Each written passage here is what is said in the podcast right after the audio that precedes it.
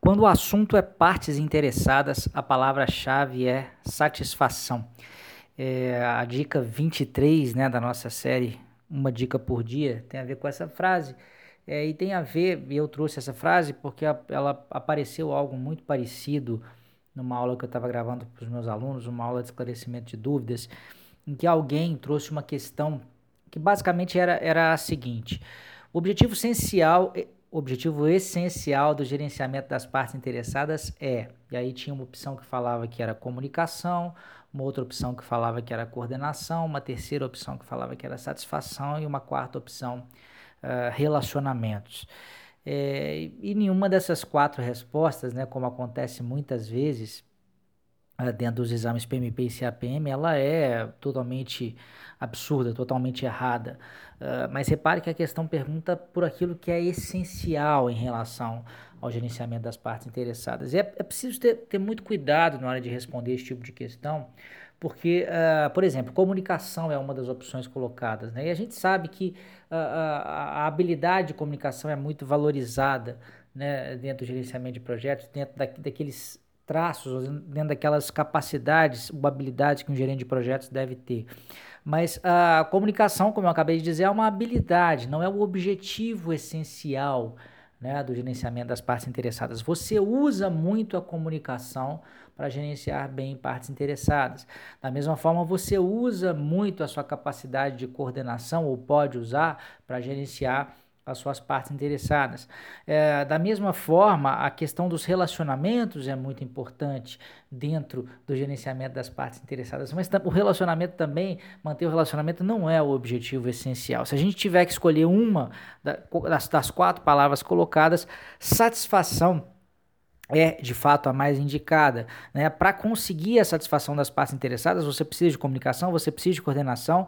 Parte da satisfação vem em se manter bons relacionamentos, mas a satisfação ela vai além disso. Né? A satisfação das partes interessadas passa por você atender ou satisfazer né, é, é, as, as necessidades aí dessas, dessas partes interessadas.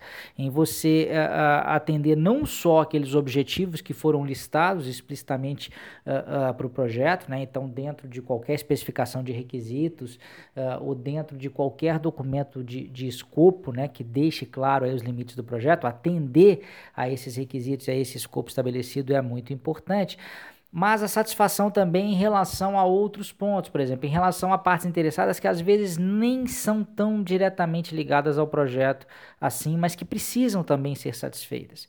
Né? Então, se aquela velha história das pessoas que podem ser incomodadas, né? se você tem uma obra, por exemplo, que é muito barulhenta e isso atrapalha a vida né, de, um, de um, uma quantidade grande de pessoas, elas não estarão satisfeitas. Você não vai estar, não vai estar satisfazendo a necessidade de tranquilidade e paz que essas pessoas têm direito, tá? Então, a. Uh, uma outra palavra que a gente usa uh, muito, mas eu acho que ela é até também menos abrangente que a satisfação, é engajamento. Né? O gerente de projetos tem que estar ali uh, uh, sempre atento a manter o engajamento com as partes interessadas, em especial as mais relevantes. Mas dentro dessas quatro palavrinhas que foram colocadas, eu creio que satisfação seja a melhor delas, tá? Essa é mais uma dica aí sobre as certificações PMP e CAPM. Essa questão poderia aparecer em qualquer um dos dois exames.